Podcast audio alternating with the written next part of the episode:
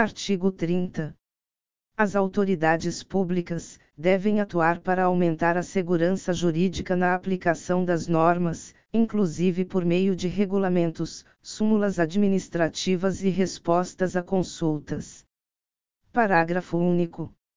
Os instrumentos previstos no caput deste artigo terão caráter vinculante em relação ao órgão ou entidade a que se destinam, até ulterior revisão.